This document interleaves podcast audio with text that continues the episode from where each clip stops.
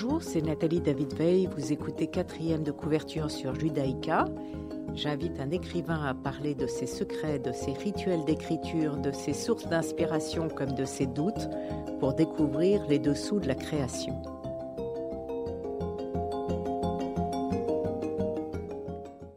Et aujourd'hui, j'ai l'immense plaisir de recevoir par Skype Alexandre Murat qui a écrit Aranea, la légende de l'empereur, aux éditions Fleuve Noir. Bonjour Alexandre Murat. Mmh, bonjour Nathalie. Vous êtes un descendant du maréchal Murat, prince d'Empire, roi de Naples et beau-frère de Napoléon. Passionné d'histoire, vous vous intéressez aux civilisations perdues et bien sûr à l'histoire de l'Empire qui a bercé votre enfance. Ce livre, donc Aranea, est né d'un objet transmis de génération en génération, un aigle en argent qui provient de l'argenterie de Napoléon à Sainte-Hélène et qui a été donné à Caroline à la mort de l'empereur. Est-ce que c'est à partir de cet objet que vous avez inventé l'intrigue de, ce thriller historique? Absolument, euh, c'est exactement ça. Euh, en fait, oui, cet objet euh, m'a toujours fasciné. Euh, et en réalité, oui, comme vous l'avez dit, il a été donné par Napoléon à la, quelques jours avant sa mort, par testament. à, il en avait un certain nombre qu'il a distribué à ses proches, dont un est arrivé à Caroline, donc qui est mon aïeul.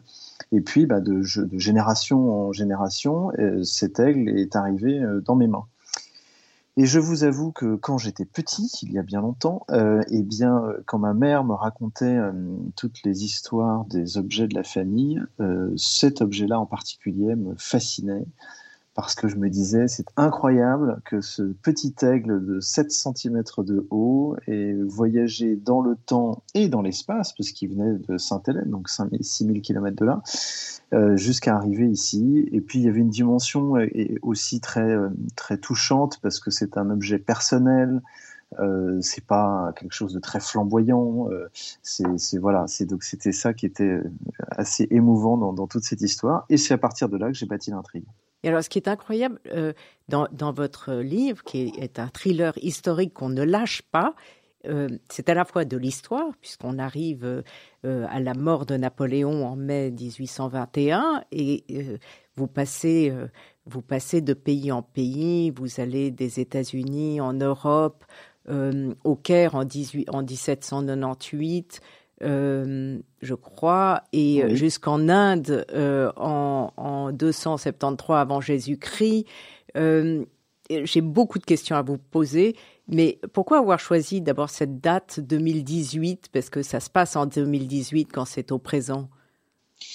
alors, pour être tout à fait prosaïque, j'ai commencé à écrire ce livre en 2018. Alors, je, je, ça a mis du temps. Je l'ai arrêté, euh, puis après je l'ai repris, etc. Euh, et, et c'est d'ailleurs grâce à ma fille, euh, ma fille aînée, qui a 20 ans aujourd'hui. Bon anniversaire. Voilà. c'est grâce à ma fille aînée qui un jour m'avait dit, papa, quel serait ton plus grand rêve? Et alors, déjà, j'ai mis cinq minutes à répondre, ce qui est un vrai problème. Mais bon, bref. Et j'ai fini par dire, euh, eh ben, euh, je pense que mon rêve, ce serait de finir mon livre, qu'il soit publié et que ça marche. Elle m'a dit, ok, très bien. Eh ben, euh, on fait un deal quand tu rentres à Paris, parce qu'on était en vacances, quand tu rentres à Paris, tu te remets à écrire ton livre. Et moi, je bosse comme une malade pour avoir une mention au bac. et voilà. Et c'est comme ça que c'est arrivé. Donc, elle a eu une mention au bac. Et vous, vous avez écrit un premier roman absolument passionnant. Et vous avez pris plaisir à l'écrire ou au contraire, euh, vous avez trouvé des, des difficultés? J'ai eu énormément de plaisir à l'écrire. Pour être tout à fait honnête, c'est ce qui m'a le plus amusé sur ces cinq dernières années et de loin. Euh, c'est, euh, ça a été euh, une, une source d'évasion en fait euh, complète. est-ce que vous, vous travaillez donc quand est-ce que vous écrivez le livre? Ça, c'est une vraie bonne question parce qu'effectivement, je travaille chez cinq enfants, deux chiens et une femme, et donc dans le désordre. Et donc euh, le, truc, c'est qu'effectivement, bah, j'ai la chance, un peu comme euh, mon ancêtre euh, Napoléon, j'ai la chance de ne pas avoir besoin de beaucoup de sommeil. Donc j'écris tard le soir et tôt le matin, les week-ends quand j'ai un peu de temps, c'est-à-dire pas beaucoup. Et voilà. Enfin, j'ai toujours réussi à caser. Et puis vous savez, moi, je suis un adepte de dire que la nature a horreur du vide. Donc, euh, plus on en fait, ben, plus on en fait. Voilà. Alors j'en reviens à votre livre qui s'appelle Aranea. Pourquoi la légende de l'empereur Ça, on comprend le sous-titre, mais pourquoi ce titre, Aranea? Parce que mon héros, qui s'appelle Alex, a euh, créé un réseau de collectionneurs, de conservateurs de musées, d'experts qui, sont très spécialisés dans la période de l'Empire. Et il a décidé d'appeler, euh, pour lui-même, hein, il a décidé d'appeler ce réseau Aranea. Et Aranea, c'est l'étymologie latine du mot araignée. Donc araignée, toile, réseau. Voilà, on arrive à Aranea. Euh, vous, vous, construisez votre livre absolument comme une, comme une série ou comme, euh, comme un, livre policier, hein, avec, avec le principe de tous les films d'action. Si les héros ne réussissent pas, c'est la fin du monde, littéralement la fin du monde. Mmh. Et donc, il y a trois personnages. Alex, le professeur réputé d'histoire des civilisations, Marie, directrice d'une agence de sécurité, et tous les deux sont embauchés par un, un Américain qui s'appelle James Whistlemore, euh, Whistlemore d'ailleurs, pardon, mhm. Euh, mhm. pour retrouver ces aigles qui doivent mener à une découverte hors du commun, le trésor, un objet qui risque de changer la face du monde. Et alors, vous écrivez un cas de conscience, page 289, j'ouvre la page et je vous cite, euh, parce que je voulais vous le poser, ce cas de conscience.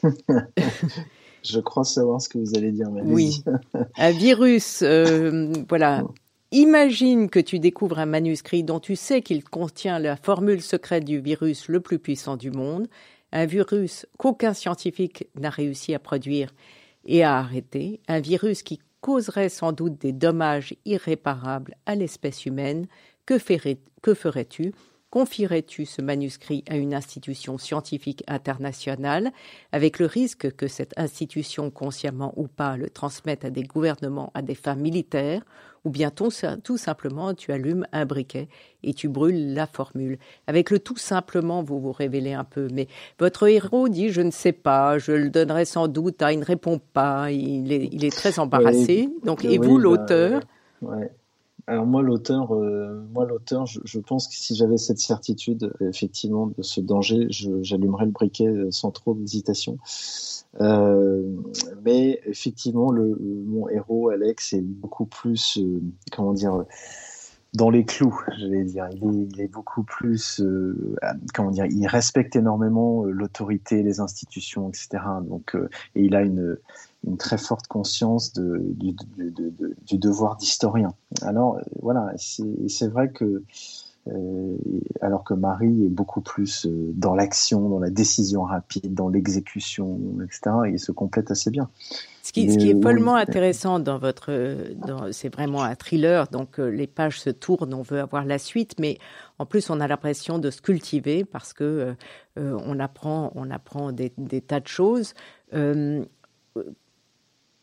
Qu'est-ce que, qu'est-ce que, est-ce que vous, vous avez appris des tas de choses parce que vous connaissez déjà tout sur cette période? Non, non, non, je ne connais pas du tout euh, tout. Euh, non, non, j'ai appris énormément. Et, euh, et, comme vous le dites très justement, j'ai voulu que ce, ce, livre soit extrêmement documenté pour que les gens effectivement apprennent en s'amusant entre guillemets. Et, et, le plus beau compliment qu'on m'a fait, c'est mon éditeur qui me l'a fait quand il a accepté le manuscrit. Il a dit "J'adore ton livre parce que les gens vont l'acheter pour se divertir et qu'ils vont apprendre énormément de choses.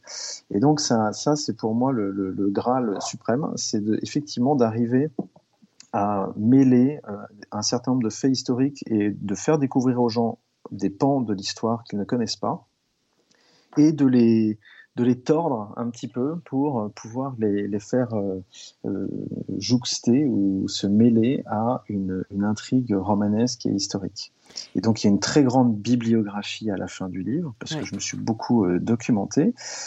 Et euh, d'ailleurs, la première ligne de ma bibliographie est un livre de ma mère qui s'appelait Napoléon et le rêve américain, parce que ma mère était historienne, elle écrivait des, des livres chez Fayard et Perrin. Et, euh, et donc voilà, j'ai voulu aussi lui rendre hommage. Exactement, Inès Murat.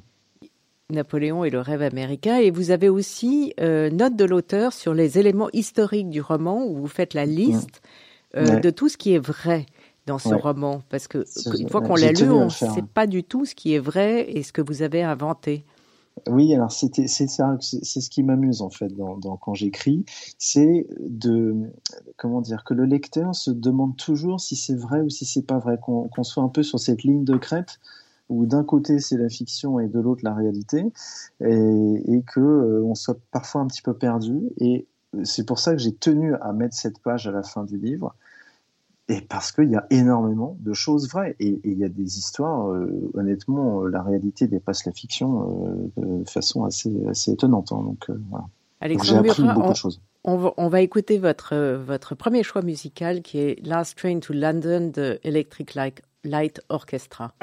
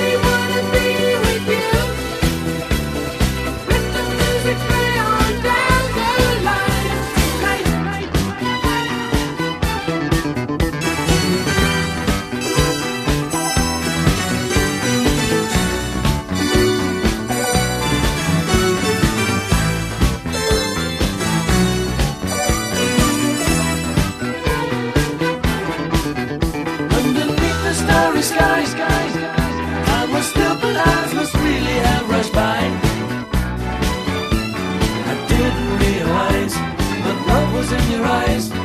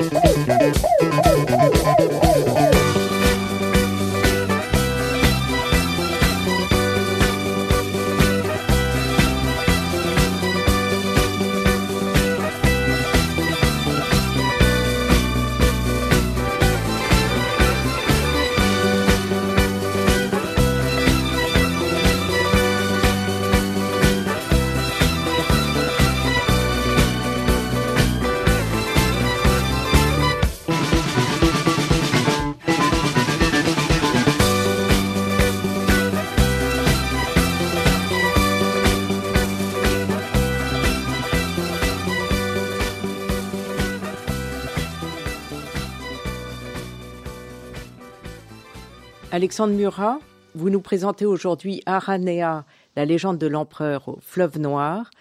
Euh, c'est un immense thriller euh, historique. Euh, vous, avez, vous avez une structure très intéressante parce que vous passez dans le temps et dans l'espace d'un chapitre à l'autre avec des chapitres très courts. C'est assez haletant. Est-ce que vous avez repris beaucoup cette structure ou est-ce que dès le départ vous aviez cette idée? Non, c'était c'est quelque chose que j'avais dès le départ et je voulais euh, au, fil de mes lectures, en fait, je me suis aperçu que ce qui moi me tenait le plus en haleine, c'était des chapitres courts et rythmés. Et donc, euh, naturellement, je me suis dit, bah, si je veux, euh, enfin, si je veux provoquer ce sentiment chez le lecteur, eh bien, euh, faisons des chapitres courts. Ça, c'était une chose. Et ensuite, le voyage dans, dans le temps et d'ailleurs dans l'espace aussi, c'était aussi, je pense que c'est un, comment dire, c'est une caractéristique du genre. C'est-à-dire que le, le, polar historique ou le policier historique est, est, un, élément, un genre qui, qui aime bien euh, les voyages dans le temps et dans l'espace. Vous en avez lu beaucoup euh? Oui, j'en avais lu un certain nombre. Euh, j'en avais lu un certain nombre, bien sûr.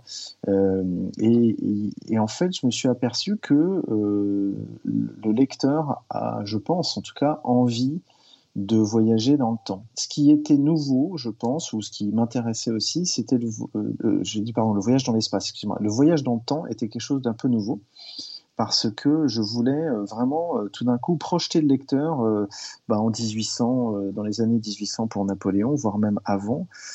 et ça, c'était un élément important pour qu'on puisse encore plus se plonger dans l'histoire. Alors, euh, j'imagine que vous connaissez des passionnés de Napoléon, des collectionneurs. Euh, euh, vous avez dû vous renseigner encore un peu plus autour de, ces, objets, les aigles, les fameux aigles en particulier.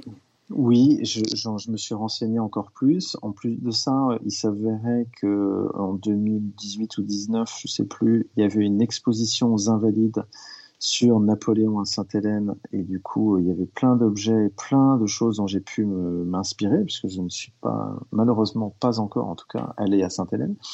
Mais j'ai pu énormément m'inspirer et voir les objets que Napoléon avait euh, dans sa maison de Longwood. Donc ça, c'était une chance inouïe. Euh, et puis, euh, bien sûr, je me suis renseigné un peu plus sur les aigles et puis sur plein, plein d'autres choses dans, le livre qui, qui m'ont aidé à, et, moi, c'est un truc en tout cas que je, fais régulièrement, c'est-à-dire que la documentation aide à l'inspiration. Et donc, euh, il y a un jeu de ping-pong, entre guillemets, entre euh, l'inspiration romanesque et euh, la documentation. Parfois, la documentation m'aide à me dire Ah, mais oui, mais attends, mais ça, c'est dingue. Et ça, bah tiens, du coup, l'histoire, elle va prendre un angle différent. Et, et vous, faites, vous faites paraître des collectionneurs. Alors, certains ont envie de partager ce qu'ils savent, d'autres, au contraire, ne veulent pas euh, mmh. révéler leur, euh, leur collection. Vous, vous, vous en avez croisé Oui, des deux, des, deux, genres. des deux, des deux genres.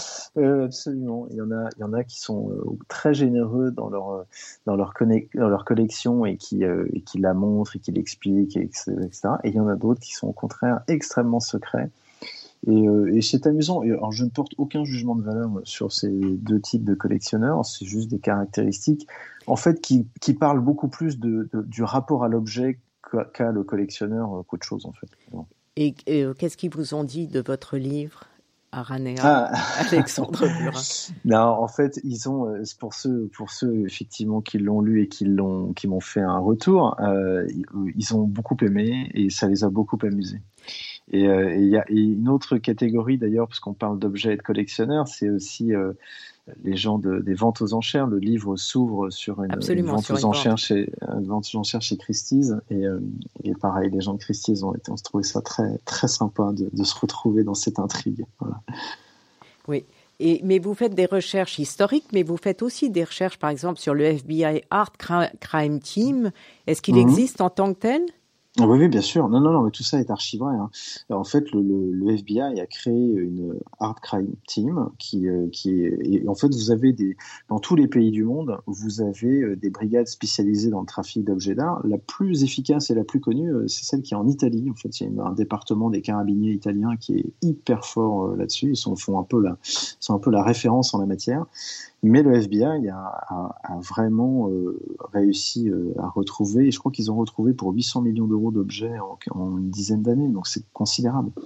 Donc, euh, Mais vous avez lu ou vous avez vu des gens ou comment vous faites ces recherches-là qui ne sont pas justement dans des archives et... Ouais, en fait, c'est la, j'avoue l'énorme chance que l'on a aujourd'hui d'avoir accès à autant d'informations parce que vous avez bah, via Internet, euh, des documentaires, euh, des interviews, des articles. Euh, enfin, vous avez des tas, tas de choses. Et puis, moi, j'aime bien, voilà, je, tire souvent la bobine. C'est-à-dire que je lis quelque chose, il est fait référence d'un sujet. À ce moment-là, je vais chercher encore, et puis je continue à creuser, à creuser, à creuser, jusqu'à ce que je trouve un truc qui me dise ah tiens là ça c'est bon. Donc c'est exactement ce qui s'est passé pour le, le FBI Art Crime Team. Je savais pas que ça existait. Et puis euh, voilà, j'ai commencé à creuser sur le FBI tout court, et puis tout d'un coup, je me suis aperçu et sur le trafic d'objets d'art, qui est quand même le troisième plus gros trafic au monde après la drogue et les armes. Hein, donc euh, ça aussi, je ne le savais pas. Et donc du coup, je me suis intéressé à toute cette, cette lutte contre le trafic d'objets d'art, qui est passionnante. Alors vous en avez créé un personnage qui s'appelle Marie, qui est une policière qui n'hésite pas à mhm. tuer euh, quiconque s'oppose à elle, mais qui est très sympathique par ailleurs, très efficace et, euh, et qui a un rapport désopilant avec votre historien qui est un peu, euh, un peu euh, vieux monsieur. comment, voilà, très, très dans la lune, et elle le secoue un peu. Il est ravi d'être secoué, et puis on, on, les suit, et évidemment, et je ne vais pas révéler, mais il y a quand même une histoire d'amour entre eux, on est très contents. Et en fait, votre livre est, est fondamentalement joyeux. Avec, ah oui.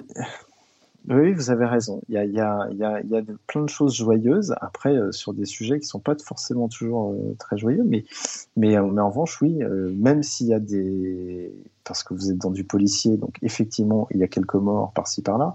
Mais enfin, fondamentalement, j'ai essayé d'avoir un ton qui, parfois, qui le, le, plus possible, pouvait être joyeux. C'est important. Alexandre Murat, on va écouter le dernier jour du disco de Juliette Armanet. C'est la fin le tout dernier jasmin. Ne me lâche pas la main, c'est la fin. Le soleil au lointain s'écroule seul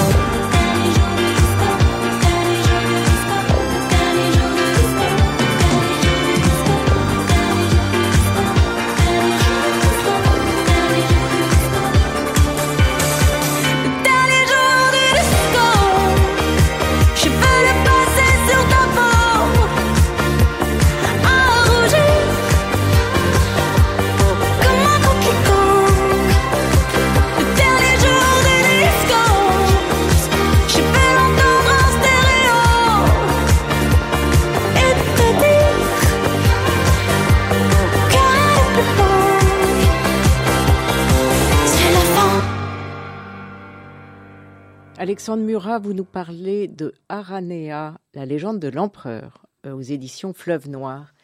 Euh, euh, il y a tous les codes du, genre du thriller. Hein. Il y a les, méchants, il y a les gentils, il y a, il y a les obstacles. Et alors, il y a deux obstacles fondamentaux qui sont, qui sont l'escroc, qui est formidable, mmh. Horacio Del Monte, mmh. qui vole des fouilles archéologiques et les revend mmh. et, qui, et qui est très violent, qui pour le coup, tue énormément. Euh, et en plus, est, est, euh, est, très doué dans, dans ce qu'il fait. vous, avez, vous avez eu un modèle? C'est un mélange de modèles. C'est un mélange de modèles. En fait, il est, c'est un composite de plusieurs personnages qui ont vraiment, qui existent encore vraiment, hein, d'ailleurs. Euh, après, euh, vous avez, euh, et on revient à cette histoire du trafic d'objets d'art, et vous avez un certain nombre de figures du trafic d'objets d'art qui, voilà, qui, qui, ont fait scandale. Moi, je, je, je, le cite dans le livre, donc j'ai pas de problème à le dire ici, mais Yves Bouvier, par exemple, qui est un marchand d'art qui a, qui a, qui a mmh. été beaucoup décrié parce que notamment il a été au, au cœur de l'affaire du Salvatore Mundi de, Léonard de Vinci, ou pas Léonard de Vinci, on ne sait pas trop, enfin bref. Euh, donc, euh, donc voilà, ça c'est d'ailleurs à un moment donné, mon Horatio dit euh, je, veux arriver au statut d'Yves Bouvier, quoi, qui est une sorte de figure légendaire. Puis après, d'autres personnages. Là aussi, je me suis beaucoup renseigné via des reportages sur, qui, qui, il y a plein de reportages passionnants sur ce sujet-là. Et plus vous en, plus vous creusez, euh, plus vous dites mais c'est dramatique. c'est vraiment pas, c'est vraiment pas clair. Mais bon. Et puis il y a le deuxième grand obstacle qui est la, société des neuf inconnus. Euh, qui d'ailleurs, euh, on a l'impression que vous allez avoir une suite parce que vous, vous, vous faites comme dans les séries, vous laissez une fin un peu ouverte. Voilà, mais, et, je peux vous annoncer euh, aujourd'hui effectivement qu'il y a une suite qui est en train d'être écrite en ce moment même. Ah, ça c'est formidable. Voilà, et, euh, et, qui effectivement sera d'ailleurs sans doute un peu plus centrée sur ces fameux neuf inconnus. Vous voulez en euh, dire un peu plus justement de la société bien sûr. Alors, c'est une société qui a, qui a une société secrète qui a été créée en Inde au deuxième siècle avant Jésus-Christ et par l'empereur Ashoka. Euh, et euh, qui est une. En fait, cette société secrète avait pour but de rassembler le savoir de l'humanité dans neuf livres, un par inconnu. Bon, jusque-là, tout va bien. Sauf que euh, cette société n'hésite pas à utiliser dans mon, dans mon livre, en tout cas, des, des, des, moyens pas toujours très honnêtes et assez radicaux pour pouvoir parvenir à ses fins.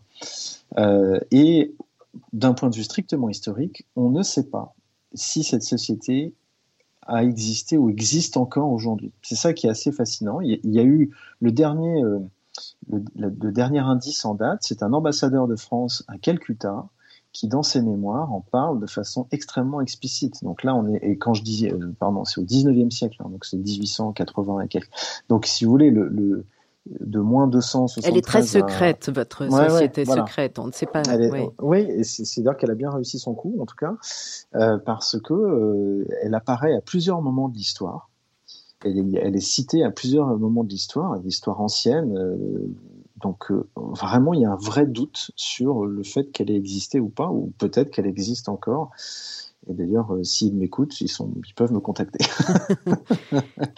En tout cas, la, femme qui travaille pour eux, Sylvia, dans votre roman, euh, est totalement fascinante. On n'en a pas encore parlé euh, euh, parce que, alors, elle est très ambiguë. On ne sait pas si elle fait partie des méchants ou des gentils parce qu'elle travaille avec cet horrible voleur de marchand d'art véreux, mais en même temps, peut-être pour le bien. On ne sait pas très bien où la situer. C'est là où, là encore, vous rentrez dans, dans, dans les codes du genre. Alors, moi, j'ai un gros faible pour Sylvia, pour être, pour être honnête. Ça se sent. Ouais, ouais, j'aime bien ce personnage parce que elle est très ambiguë, elle est brillante, elle est euh, polyvalente, etc. Elle est euh, sans merci et en même temps, on sent quand même un fond de remords quelque part de temps en temps. Donc c'est un personnage que j'aime bien et qui là aussi euh, reviendra beaucoup plus sur le devant de la scène dans la suite qui est en cours d'écriture en ce moment même. Voilà. Oui, alors il y a, j'imagine qu'on va retrouver euh, le professeur et, et la directrice de l'agence de sécurité Marie. Euh, parce que ils, ont d'autres missions. Euh, en fait, c'est le début d'une immense série. Vous pouvez continuer euh, quelques. Bah, c'est un peu l'objectif, justement. C'est que je pense qu'ils ont la, la, carrure pour être deux personnages récurrents, deux héros récurrents d'une série d'intrigues historiques. Et, en tout cas, c'est un peu l'objectif que je me fixe, c'est de dire, ok, ces, deux-là, ils vont, là, ils sont dans une intrigue particulière, mais ils ont la capacité euh, d'aller bien, bien plus loin, et donc on les retrouve assez souvent. Euh, mais ça restera dans le cadre de, de Napoléon? Alors oui et non, c'est-à-dire que là, euh, dans la suite en question, il y aura effectivement du Napoléon parce que je, pense qu'effectivement c'est important et, et, en plus de ça, il y a une vraie raison à ce que ça le soit. Euh, mais si vous faites ça sur, euh, on va dire, 10 volumes, euh, à un moment donné, il va falloir sortir de Napoléon parce que oui. faut pas. Voilà. Mais mais je, mais là, en l'occurrence, oui, je, je pense que, enfin, dans la suite, en tout cas, il y aura du Napoléon aussi, pas aussi de façon aussi présente, mais mais il y en aura. Oui. Bon, Alexandre Murat, j'ai hâte de lire le tome numéro 2. Merci. Merci beaucoup d'être venu à quatrième de couverture. Merci à vous de votre invitation et, très bonne journée à vous. Vous aussi. Donc, euh, il faut lire Aranea, la légende de l'empereur, Alexandre Murat. Merci beaucoup. Cette émission sera rediffusée dimanche à 14h. Vous pouvez la réécouter sur vos podcasts et sur le site de Radio Judaïka. Je vous retrouve mardi prochain à 11h. Merci.